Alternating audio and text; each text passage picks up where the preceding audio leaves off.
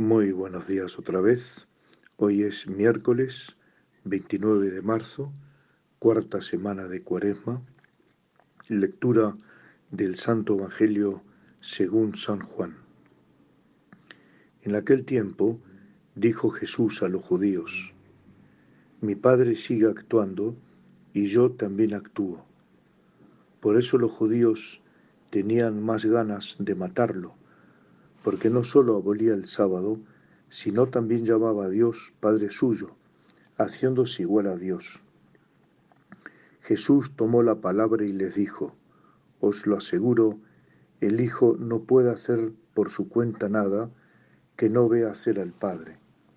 Lo que hace éste, eso mismo hace también el Hijo, pues el Padre ama al Hijo y le muestra todo lo que él hace y le mostrará obras mayores que ésta para vuestro asombro. Lo mismo que el Padre resucita a los muertos y les da vida, así también el Hijo da vida a los que quiere. Porque el Padre no juzga a nadie, sino que ha confiado al Hijo el juicio de todos, para que todos honren al Hijo como honran al Padre. El que no honra al Hijo no honra al Padre que lo envió. Os lo aseguro, quien escucha mi palabra y cree al que me envió, posee la vida eterna, y no se le llamará juicio, porque ha pasado ya de la muerte a la vida. Os aseguro que llega la hora, y ya está aquí, en que los muertos oirán la voz del Hijo de Dios, y los que hayan oído vivirán porque igual que el Padre dispone de la vida, así ha dado también al Hijo el disponer de la vida, y le ha dado potestad de juzgar porque es el Hijo del hombre.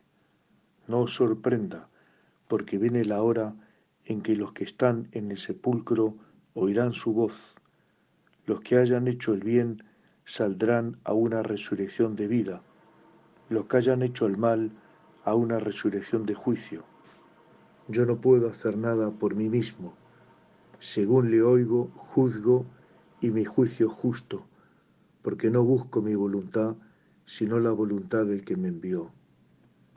Palabra del Señor. Gloria a ti, Señor Jesús. Si se hace un recuento de lo que más habla Jesucristo en los Evangelios, lo que llaman el contenido transversal de su mensaje, está la palabra Padre.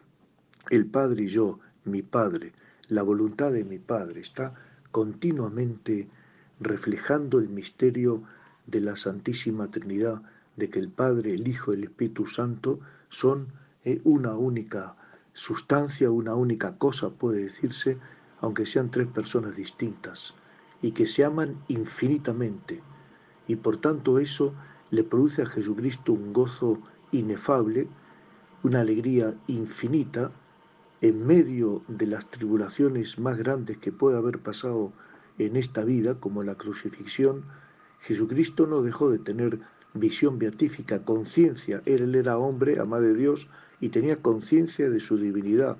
Y estaba viendo al Padre, al Espíritu Santo, amándolos y sintiéndose amado infinitamente por ellos. Y eso es lo único que Cristo no nos pudo comunicar.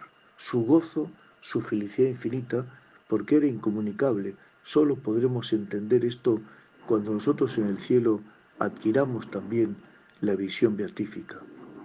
Y nosotros los cristianos, participando de esa felicidad de Jesucristo, tenemos también en este mundo, aunque seamos serios, poco expresivos, estemos pasando un momento difícil, cada uno tiene su forma de ser y su carácter, sin embargo nosotros somos personas que siempre tienen que estar contentas, porque estar contentos es alegría con contenido, y el contenido es que somos nada menos que hijos de Dios, y como dice aquí Jesucristo por la fe, estamos ya casi asegurados de tener la felicidad eterna, en la vida eterna, de conseguir el cielo. Por tanto, vamos a intentar, hermanos míos, que se refleje algo de esa alegría interior nuestra hacia los demás, y también que nos consuele permanentemente en cualquier tipo de circunstancias o dificultades. Que así sea y hasta mañana.